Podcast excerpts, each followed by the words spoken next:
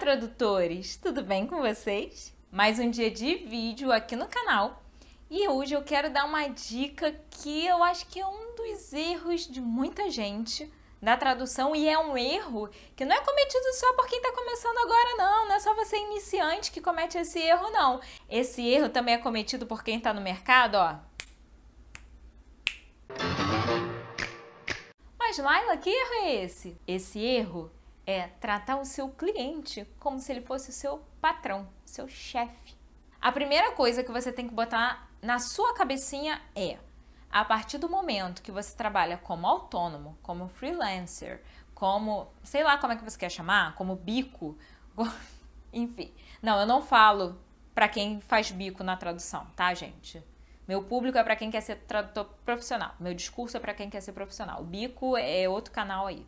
Se você não tem carteira assinada, vamos falar assim, né? Quem tem carteira assinada tem patrão. Quem não tem carteira assinada não tem patrão. Coloca isso na sua cabeça. Eu cheguei a fazer um post lá no Instagram já tem um tempinho falando sobre isso, que muitas vezes a gente quando está começando na tradução, a gente tem uma coisa de tratar o nosso cliente como se ele fosse o nosso patrão. Eu fiz isso e muita gente falou para mim também que fez isso, e eu vejo muito colegas meus que estão há anos no mercado que fazem isso ainda hoje. Qual é a grande questão? A partir do momento que você é autônomo, você é o dono do seu nariz. Se você quiser trabalhar, você trabalha. Se você não quiser trabalhar, você não trabalha. Se você quiser aceitar o trabalho, você aceita. Se você não quiser aceitar o trabalho, você não aceita. É claro que você tem que arcar com as consequências, tá? Vamos supor que o cliente está te oferecendo um trabalho e ele quer para ontem. Enfim, um prazo que você sabe que não tem como você cumprir. Você vai aceitar se você quiser, mesmo sabendo que para você esse prazo é impossível de ser cumprido. E se você aceitar, você vai ter que fazer o seu melhor. Vou dar outro exemplo. Vamos supor que o seu cliente, cliente antigo seu, te passou um trabalho e no meio desse trabalho ele te pede para fazer uma outra coisa que, digamos, seria um adicional e ele não vai te pagar por esse adicional. Ele deixa claro que você não vai receber nenhum pagamento por esse adicional. Você faz se você quiser. É claro que você tem que estar ciente que, de repente, se você falar não vou fazer, esse cliente pode simplesmente não querer mais te chamar para trabalhar com ele. Vamos deixar aqui, né, tudo às claras para ninguém se sentir enganado depois. Falar, ah, Laila me enganou! Aquela filha da... Você não precisa se sentir coagido de aceitar. Clientes vêm, clientes vão. A verdade é essa.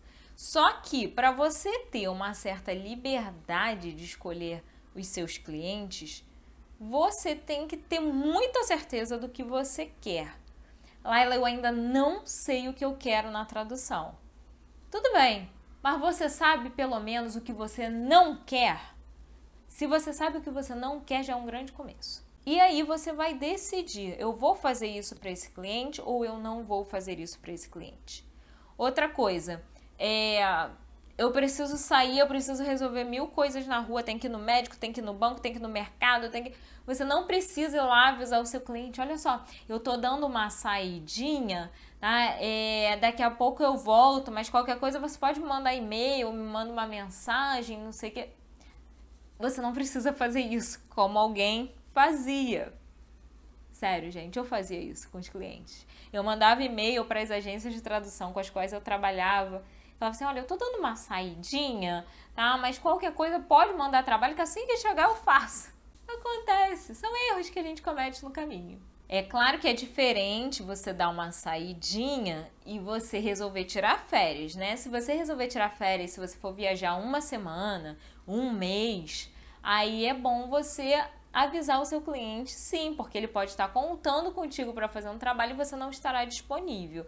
Né? Então você avisa assim, uma semaninha antes, 15 dias antes, vai lá e fala: olha só, dia, do dia tal ao dia tal eu vou estar indisponível. Não precisa também dizer o que, que você vai fazer, porque não interessa para o seu cliente, tá? Você estará indisponível né, para receber trabalhos, ok? E aí o seu cliente já vai saber que ele não vai poder contar contigo naquele período.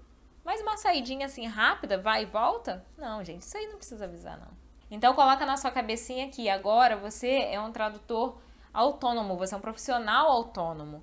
Você não precisa ficar dando satisfação da sua vida para os seus clientes, sejam eles diretos ou agências de tradução. Bom, então é isso, gente. A dica de hoje foi assim, bem rapidinha, vídeo bem curtinho, mas era um assunto que eu ainda não tinha tratado aqui no canal e que eu achei que valeria a pena falar sobre isso com vocês. Lembra de deixar seu joinha, se inscrever aqui, seguir o Tradutor Iniciante lá no Instagram, porque lá eu tô sempre soltando, ó, umas novidades, entendeu? E eu anuncio sempre primeiro lá. Geralmente tudo tem vagas, né? Então, se acabarem as vagas, aí acabou lá. Eu nem anuncio aqui. Então corre, segue lá, porque lá eu também estou muito mais presente. Lá eu consigo responder vocês muito mais rápido, tô sempre fazendo stories. E é isso aí. Grande beijo para vocês, sucesso e até o próximo vídeo. Tchau, tchau.